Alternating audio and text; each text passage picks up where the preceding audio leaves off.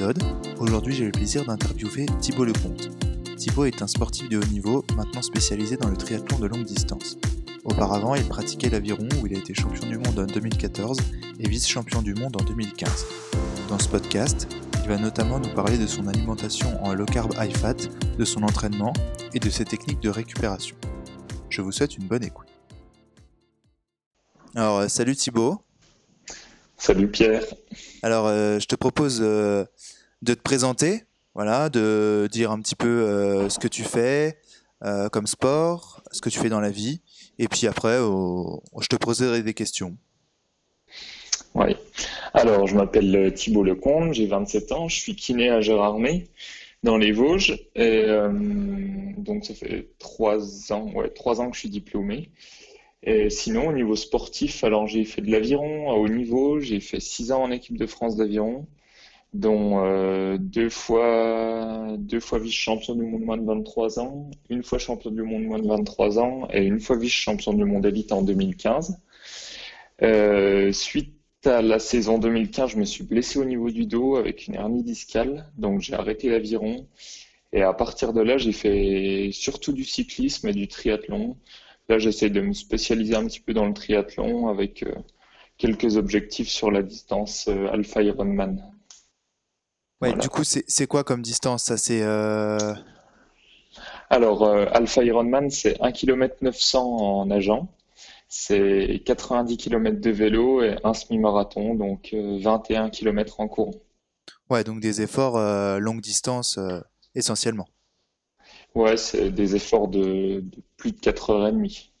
Ok. Et euh, comment ça se fait que tu as choisi ce sport et pas un autre? euh, Parce que tu préférais l'endurance? Comment tu as, choisi ton, sport? Alors, autant quand j'étais petit, j'adorais les sports co, j'ai fait, euh, j'ai fait aussi du hand, j'ai été en équipe des Vosges de hand, j'ai commencé par jouer au basket à l'âge de 3 ans, donc j'étais vraiment plus dans le jeu.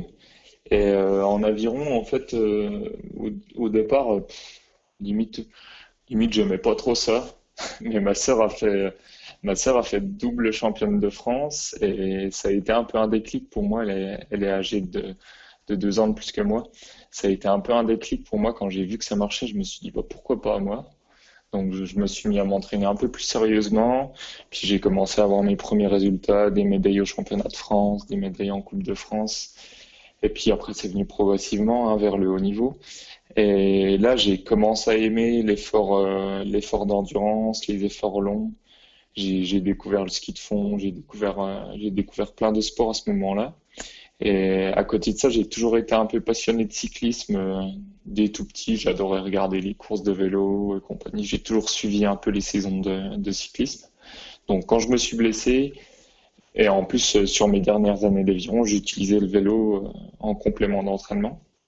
Et donc, quand je me suis blessé, c'est allé assez naturellement vers ça. Dès que je me suis blessé, j'ai décidé d'arrêter ma carrière. Bon, ça a été un peu plus rapide que prévu, mais j'ai, je me suis dit, bon, il faut rebondir tout de suite. euh, mentalement, il faut, il faut y aller, sinon Ouais, tu faut pas s'arrêter, sinon tu t'arrêtes à vie, Ouais, quoi. c'est ça. Donc, euh, je suis tout de suite monté sur un vélo. Et euh, même, euh, même en fait, avant d'arrêter ma carrière, quand je me suis fait mal, je me suis dit, bon, je vais m'entraîner à vélo pour pouvoir reprendre l'aviron. Et puis quand j'ai vu que ça le faisait pas, bah, j'ai continué le vélo tout simplement. Donc j'ai fait deux, deux saisons vraiment de cyclisme en peloton et compagnie. Et j'ai pris des, j'ai pris des boîtes. J'ai chuté quatre ou cinq fois. Et sur ma dernière chute, je me suis brûlé une main. Donc quand t'es kiné, c'est quand même pas, Ouais, c'est clair que ça, ça impacte pas mal les, les outils de travail. Voilà. Donc euh, je me suis dit, bon, qu'est-ce que je fais? Et donc j'ai décidé de faire du triathlon. Donc effort solitaire, pas de peloton, moins de risque de chute, un peu plus varié au niveau de l'entraînement, donc beaucoup plus chronophage aussi.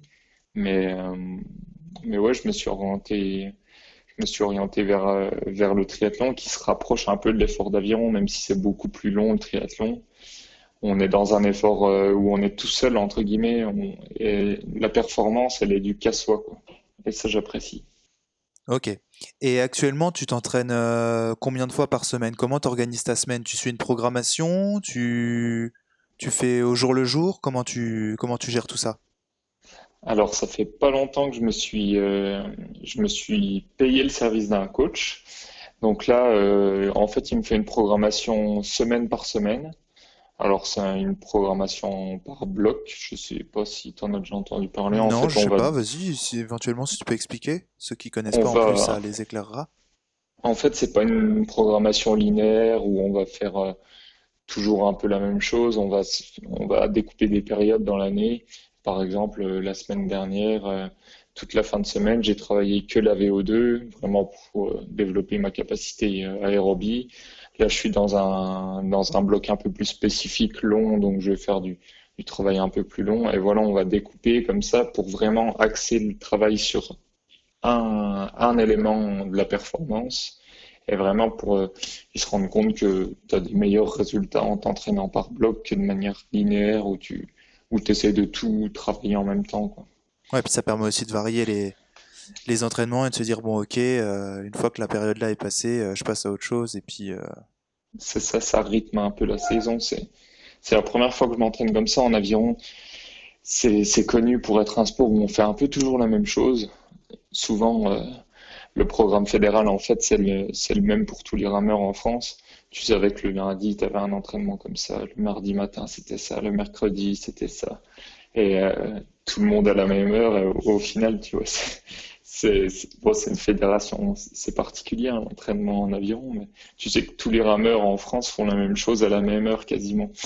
ouais, ça permet au moins de se dire, ah, ok, je m'entraîne en même temps que les champions et tout. Euh, Ça peut se motiver aussi, ça peut être aussi un avantage.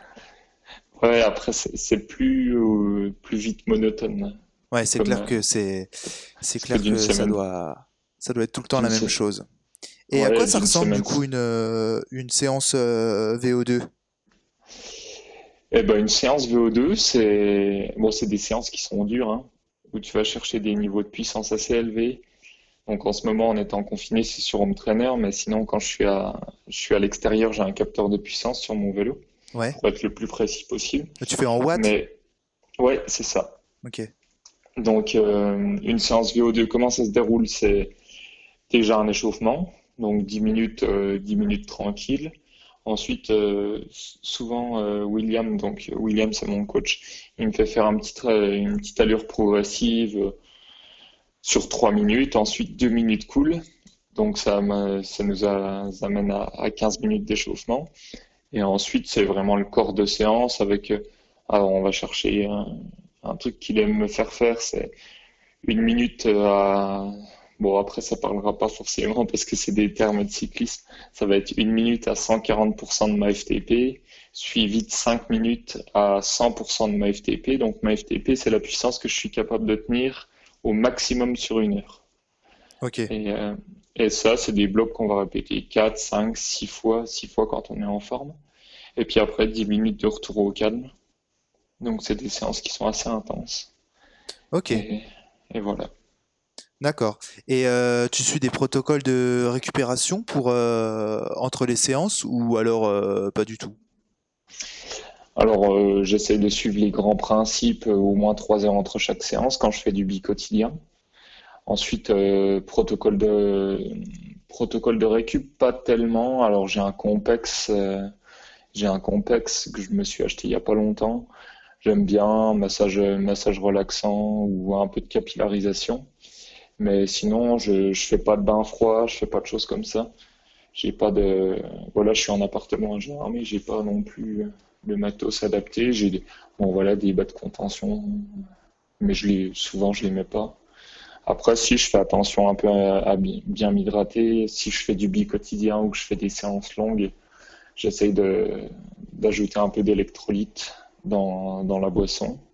Ouais. Et sinon, rien de particulier. non. Ok.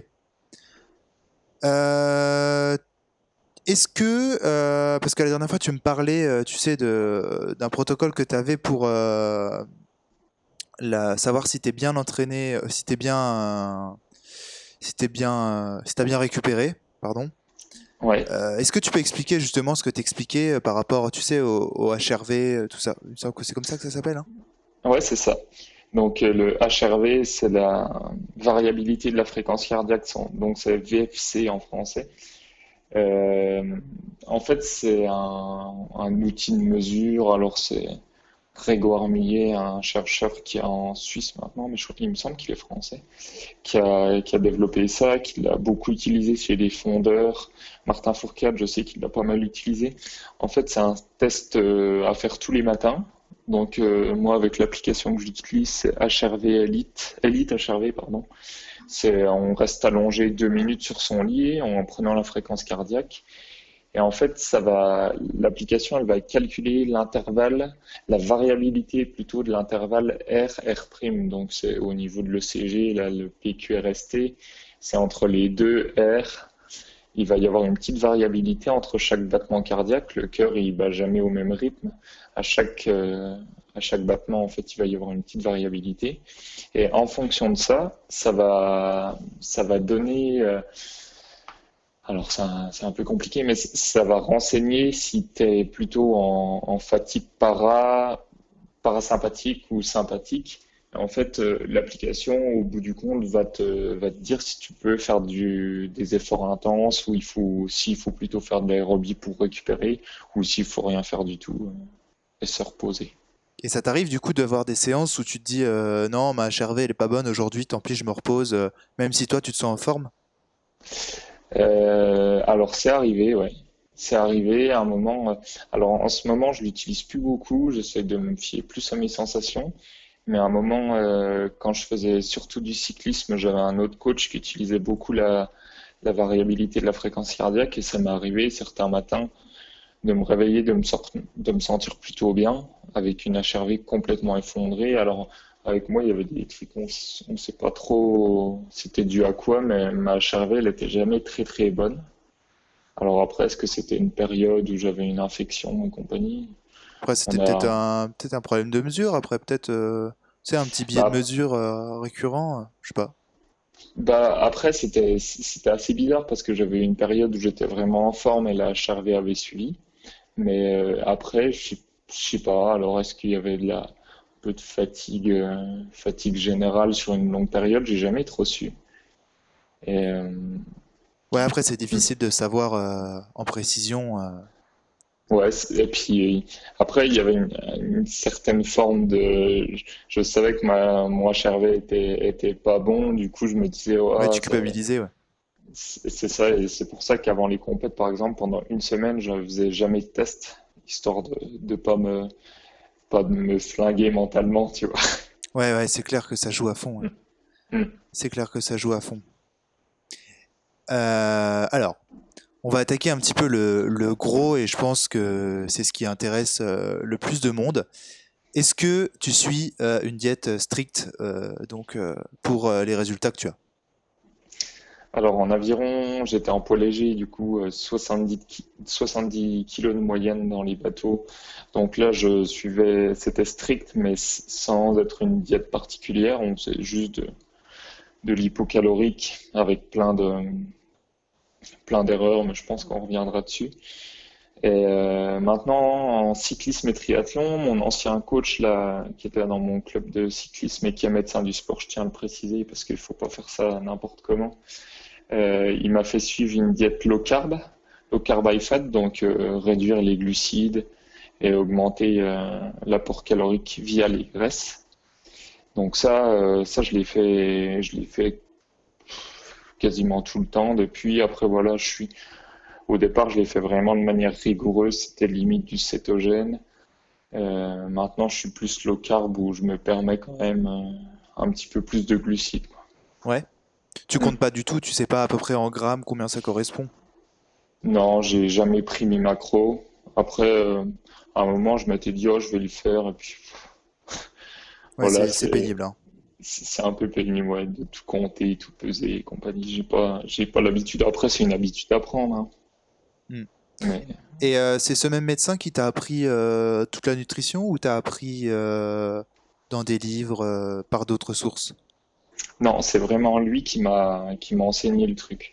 Au départ, je connaissais pas du tout, j'en avais jamais entendu parler. Bon, il y a en même temps, il y a en 2015, le low carb c'était un peu tout neuf. Hein. Ouais, c'était vraiment le début du low carb, ouais.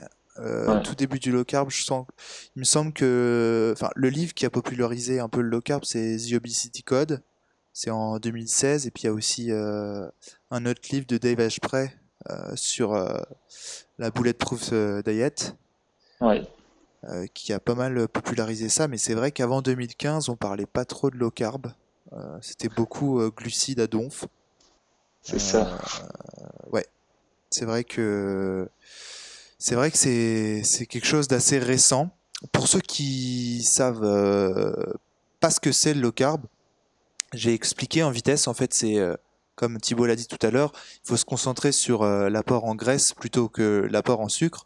Pourquoi? Parce que ça permet d'avoir une régulation de l'insuline et une régulation de la glycémie qui justement permet une régulation de l'énergie au quotidien et du coup une meilleure utilisation de l'énergie et des graisses pour euh, favoriser le métabolisme.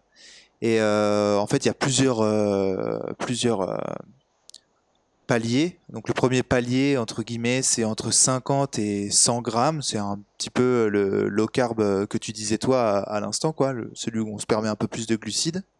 Ensuite, il y en a un peu plus strict où on est entre 20 et 50 grammes.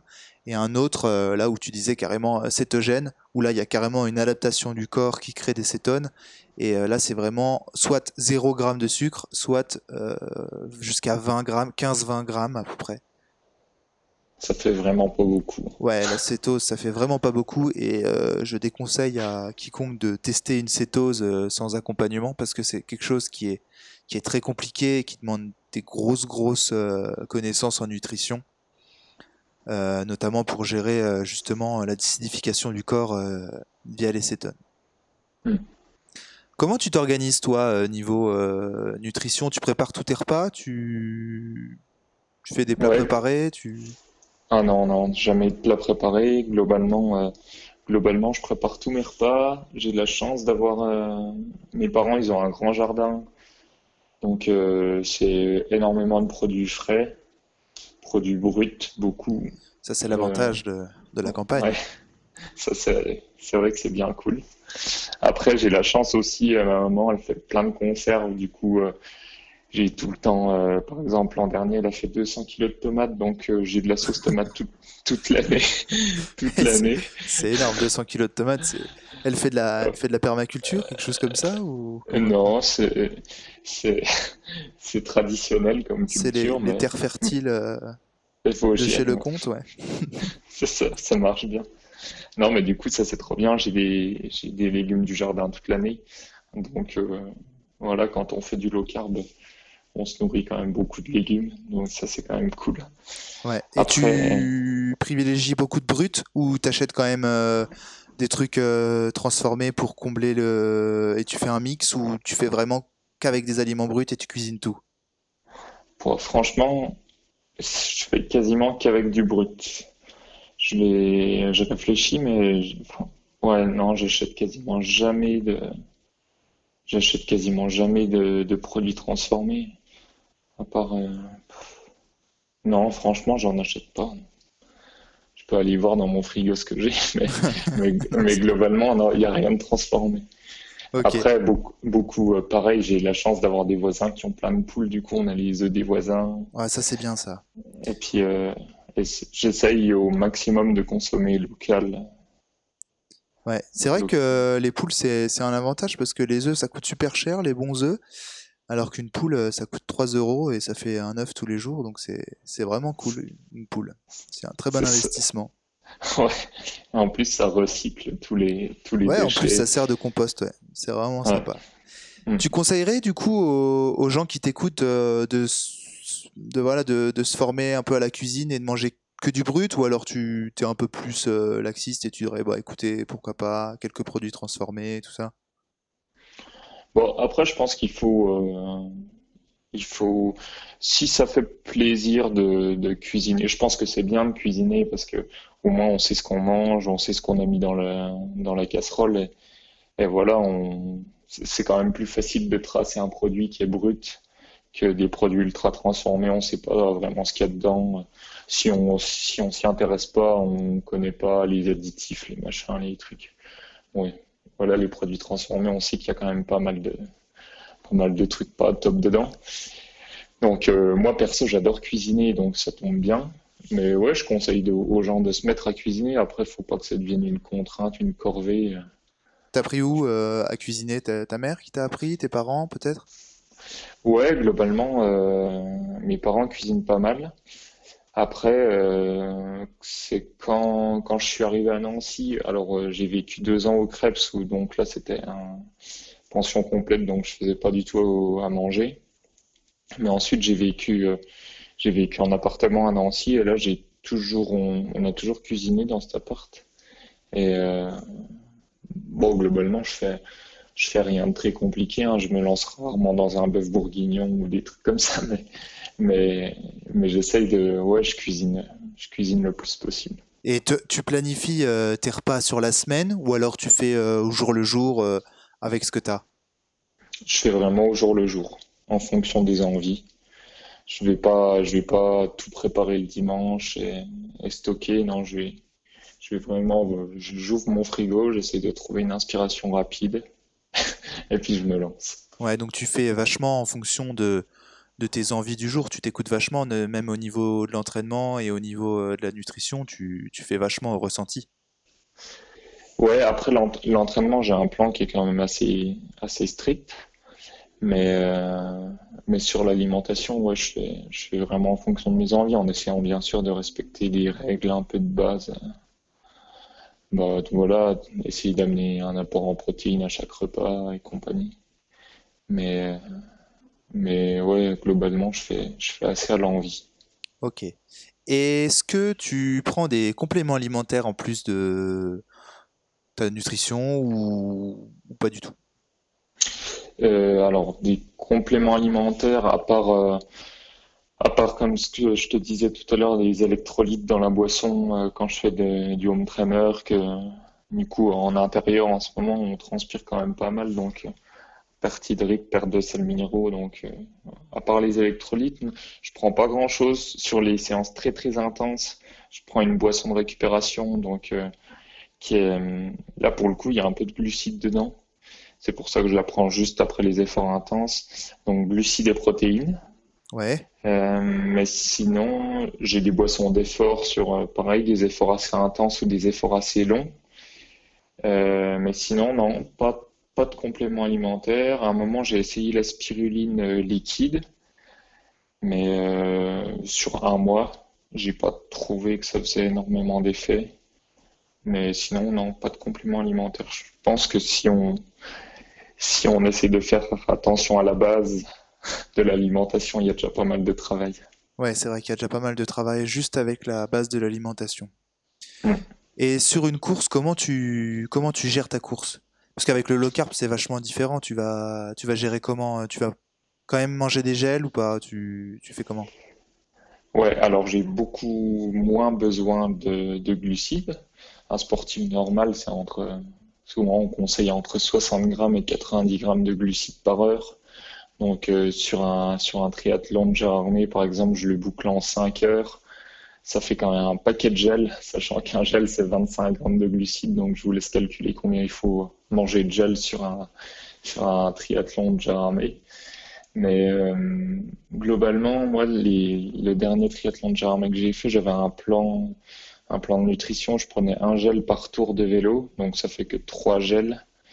Et euh, j'avais pris quand même une barre solide, histoire de manger un petit peu quelque chose, de se mettre quelque chose de, solide dans le ventre. Sinon, voilà, un bidon d'effort sur toute la partie vélo. Et sinon, je prenais un bidon d'eau à chaque ravitaillement, histoire de me, voilà, de, de prendre, m'hydrater un petit peu. J'essaie de prendre mon gel du coup juste avant le ravitaillement parce que le goût vraiment très sucré du gel, perso, je suis, je suis pas hyper fan, ça laisse un peu la bouche pâteuse, donc je pouvais me rincer la bouche tout de suite après euh, au ravitaillement. Et puis le bidon d'eau, je le rejette histoire de pas avoir de poids sur moi. Ouais. Et voilà, après sur le, je sais que sur le dernier triathlon à Gérardmer que j'ai fait, sur le semi-marathon, j'ai rien mangé. Et... Ouais, tu allé à l'eau quoi. Ouais, juste, euh, juste un verre d'eau à un moment. Et c'est bien passé, mais bon, voilà, c'est parce que mon corps il est habitué à consommer, à, consommer les lipides et à créer de l'énergie euh, grâce à cette filière. Mais c'est sûr que quelqu'un qui n'est pas habitué à ça, je pense qu'il finit sur une bonne hypoglycémie. Ouais, je pense aussi, ouais. Ouais. Et euh, du coup, tu faisais une barre solide en sortant de l'eau, entre guillemets, et après, t'enchaînais euh, sur, sur le vélo et tu prenais du coup euh, un gel par tour. Et à la fin, c'est la course, c'est ça? Euh, ouais. Alors, là, par contre, la barre solide, je l'ai pris au milieu du vélo, histoire de couper un peu des gels. Ah, donc t'as mangé tout le long du vélo? Ouais. et rien du tout, natation ni course? Bonne natation, de toute manière, euh, ça dure Ouais, pas très longtemps. ouais. Moi, je, je fais, je fais 27 minutes sur le, sur la partie nat 27 ou 28 minutes sur la partie natation. Il me semble, hein. Je, je sais plus. Peut-être un peu plus. Un peu moins de 30 minutes, quoi. Donc, euh, je prends pas de gel avant, rien du tout. Euh, après, il, me- il me semble que, bon, ça remonte, hein, c'était il y a deux ans maintenant. Il me semble que j'ai fait, j'ai pris un gel tout de suite à la sortie de, de la natation en prenant le vélo. Et après, je faisais un gel par tour et la barre au, voilà, au milieu du vélo. Ok. Et c'est une barre que tu te fais toi ou c'est des barres euh, du coup euh, achetées? Là, c'était une barre achetée. Ok. Et tu te fais jamais euh, des barres ou euh, des boissons spéciales? euh, T'as pas un- une recette non. secrète? Globalement, j'ai pas de recette secrète. J'ai mes, mes barres de, entre guillemets, mes barres de céréales, c'est des amandes au, au quotidien, quoi. Pas mal de fruits secs, mais euh, je les transforme quasiment jamais. Des fois, je me fais, quand, quand je sais que je pars sur des efforts longs ou quand je pars en rando, j'aime bien me faire un peu de pâte d'amande et je remplace du, je remplace le sucre par de la stevia. Ouais. Et, et ça, j'a- j'adore le goût amande, du coup, la, la pâte d'amande, c'est un, un petit kiff perso. Ouais, puis c'est riche en lipides et du coup, euh, c'est pas mal quoi. Mm. Euh, je suppose que t'as pas eu tout de suite cette organisation. Est-ce que t'as fait des erreurs auparavant qui t'ont coûté des courses, des choses comme ça? Alors, euh, bah, c'est ce que je disais tout à l'heure, je pense qu'une des grosses erreurs au niveau régime alimentaire, moi, ça a été toute ma carrière à aviron, où euh, on s'y prenait un peu au dernier moment pour les régimes, où c'était du coup de l'hypocalorique sur les, sur les dernières périodes d'entraînement. Alors, euh, par exemple, nous, avant les championnats du monde, on a un mois de stage, on fait un mois de stage terminal pour préparer les mondiaux. Donc souvent, c'est assez intense. On fait trois semaines où on, se rentre vraiment dedans. L'entraînement, c'est vraiment dur. Après, il y a une semaine de récup et puis après, c'est les mondiaux. Et euh, donc souvent, on faisait nos régimes euh, ultra draconiens sur cette dernière période de préparation où on a besoin d'être ultra disponible et frais au maximum. Et je, pense que ça, ça a été mes, mes plus grosses erreurs nutritionnelles. Mais parce qu'on faisait un peu chacun notre truc, on n'était pas forcément accompagnés. Voilà, moi, j'ai jamais eu de suivi diététique euh, avec un diététicien ou un nutritionniste quand j'étais en équipe de France d'aviron. Donc, euh, je pense qu'on a fait pas mal de conneries là-dessus. Mais euh, après, globalement, depuis que je fais du vélo, j'ai pas l'impression d'avoir fait une contre-performance. Après, la dernière erreur que j'ai faite, c'est plus au niveau hydratation. C'est sur une rando avec des potes. On voulait faire le parcours de la, CCC, donc c'est une course bien connue autour de, de Chamonix en trail. Donc c'était un parcours de 100 km, on l'a fait en rando sur deux jours. Et je me suis pas trop trop hydraté. Il faisait un peu chaud et je me suis chopé des tendinites au releveur des, des deux pieds. Donc euh, quand on marche, c'est pas ultra agréable dans les descentes, c'est c'est une horreur. Donc, euh, donc ça, ça a été ma dernière erreur en lice. Mais voilà, ça m'a pas coûté une place Ouais, c'est pas, c'est pas quelque chose qui est, euh, euh, enfin, déterminant pour un ouais, non, classement c'est particulier, quoi. Une rando, ça va. Il y a pire. il y y a pire, ouais. C'est pas préjudiciable pour ma carrière de sportif. Ouais. Tu t'entraînes euh, tout seul ou tu t'entraînes à- avec quelqu'un? Alors globalement, je m'entraîne beaucoup tout seul. Ça me gêne pas vraiment. J'aime bien limite. Euh, de toute manière, l'effort en triathlon, c'est un effort solitaire, donc je pense que à un moment, c'est pas mal de se retrouver tout seul. Même, euh, même si j'aimerais bien de temps en temps quand même pouvoir m'entraîner à plusieurs. Un groupe d'entraînement, ça permet de créer une émulation. Alors quand je faisais de l'aviron, voilà, j'étais sur le pôle France, il y avait toujours quelqu'un pour, pour s'entraîner avec toi. En plus, on avait trois coachs. Voilà, il y a une vingtaine d'athlètes, on a trois coachs. Donc ça, c'est quand même cool. On est suivi tous les jours. Voilà, là maintenant, je suis, je suis tout seul à Gérardmer. Pas forcément, voilà, entre les, les emplois de chacun, les, voilà, le boulot, les, les contraintes. C'est pas forcément évident de trouver quelqu'un avec qui s'entraîner. Il y a, y a un cycliste là à, à avec qui je m'entraîne, mais sinon tout ce qui est course à pied, compagnie, je fais toujours tout tout seul. Mais, Et comment tu arrives à, si tu veux, qu'est-ce qui te pousse à t'entraîner? Est-ce que c'est vraiment le l'objectif performance ou c'est parce que euh, tu adores ça et tu feras ça tout le temps? Globalement, j'aime m'entraîner. Je suis, euh, persuadé que que pour être en bonne santé, il y a trois piliers, c'est le sommeil, l'alimentation et l'activité physique régulière. Bon, après, je dis pas qu'il faut, qu'il faut faire comme moi et s'entraîner 15-20 heures dans la semaine pour être en santé. mais, mais voilà, j'aime profondément m'entraîner. Ouais, j'y trouve vraiment du plaisir à l'entraînement. Faire une bonne séance, euh, sentir que ça a travaillé et compagnie, ça j'adore. Après, je, je fonctionne bien à l'objectif, mais j'ai pas besoin d'énormément d'objectifs dans l'année. Là, par exemple, bon, en ce moment, c'est un peu particulier. Pareil, avec le confinement, on n'a plus vraiment d'objectif sportif, mais j'arrive à me fixer un objectif dans dans six mois, dans un an, et je vais réussir à m'entraîner pendant un an pour cet objectif. J'ai pas besoin d'avoir une course toutes les deux semaines pour rester motivé. Ok. Et tu préfères t'entraîner, euh, t'es, plutôt euh, team matin, toi, ou team soir pour l'entraînement?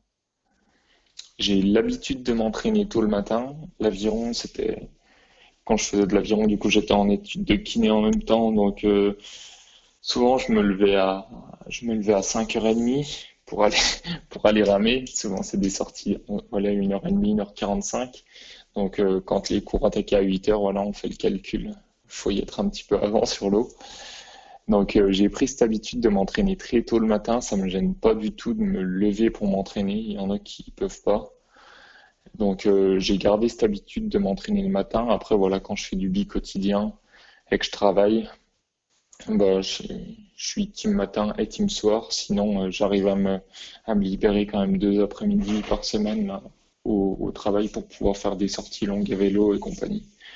Mais je m'entraîne quasiment toujours les matins. Donc une fois le matin et puis après le soir éventuellement euh, jusqu'à plus soif quoi. Ouais, quand je fais du bi quotidien, c'est ça. Ok.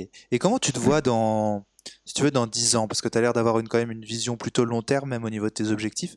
Comment tu te vois dans 10 ans dans ce sport? Tu, tu, vas continuer ce sport, changer de sport ou? Bah Pour l'instant, je suis un peu tout neuf, entre guillemets, dans la discipline. Là, voilà, ça fait, ça fait combien? Ça fait un mois et demi seulement que j'ai un coach je vois que ça commence à bien progresser. Donc euh, voilà, je j'ai pas du tout envie de changer de sport pour le moment. Après, dans dix ans, c'est c'est dur à dire. Hein. Entre les les projets professionnels qui peuvent évoluer, la vie familiale qui peut évoluer également. Voilà, pour l'instant, j'ai pas d'enfant, j'ai pas énormément de contraintes. Donc, euh, donc je sais pas, ça je, je pourrais pas dire. Après, j'aimerais bien continuer le sport, c'est sûr. Après, voilà. Là, euh, là, clairement, depuis que j'ai arrêté l'aviron, le haut niveau, ça me manque. Alors après, est-ce que j'aurai les, capacités euh, de faire du haut niveau en triathlon? J'en suis pas certain. Parce que c'est un sport qui est ultra, ultra chronophage. Et puis, je pense qu'il y a aussi un peu de dérive dans le triathlon. Comme ce qu'il peut y avoir en athlète en ce moment avec euh, quelques soucis de, de performance non naturelle, je pense. Ouais, après, euh, il y a beaucoup de sports, malheureusement, c'est comme ça. Je pense que dès qu'il y a des gros, gros, gros enjeux, il y a forcément euh, des gens qui prennent des raccourcis, je crois. C'est un petit peu dommage. C'est sûr. On avait la chance en aviron d'être un sport où il n'y a pas d'argent, donc au final, ça n'intéresse personne de gagner sur le plan financier, je parle. Donc il n'y a, pas, a pas les dérives de dopage. Mais mais après, voilà, si, si un jour on me propose de rentrer dans une team de triathlon, bah je, ça me motiverait, ouais. Ça me motiverait de rentrer dans une team pour essayer de faire des belles performances. Ok. Et euh, alors maintenant, une question euh, qui me tenait un peu à cœur, c'est Tu vois, si tu devais recommencer depuis le début, c'est-à-dire tu fais un peu un, comeback en arrière et euh, avec les connaissances que tu as maintenant, est-ce que tu t'y prendrais de la même manière ou alors tu, tu changerais des choses?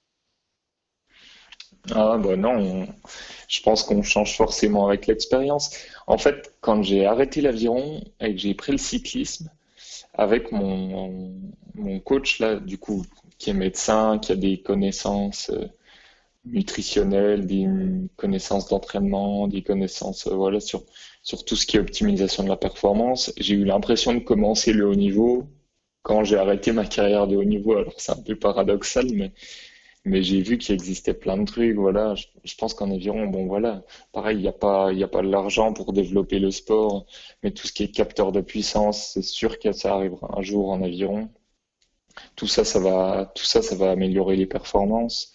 Tout ce qui est voilà sur la nutrition, je pense que J'aurais, j'aurais essayé le low carb en. Je pense que ça m'aurait peut-être un peu aidé sur les régimes. Après, euh, voilà, moi, j'ai jamais été ultra rigoureux sur tout ce qui est euh, mobilité, sur euh, la musculation et compagnie. Je pense que j'aurais pu faire des progrès en étant un peu plus rigoureux.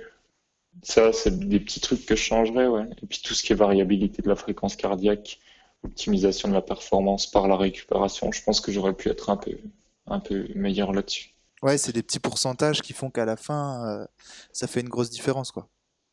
Ouais, c'est ce que ceux qui suivent le cyclisme, c'est ce que la team euh, Sky, maintenant Ineos, va chercher, c'est les tous les petits, c'est gratter un petit peu partout pour aller chercher de la performance de très très haut niveau, quoi.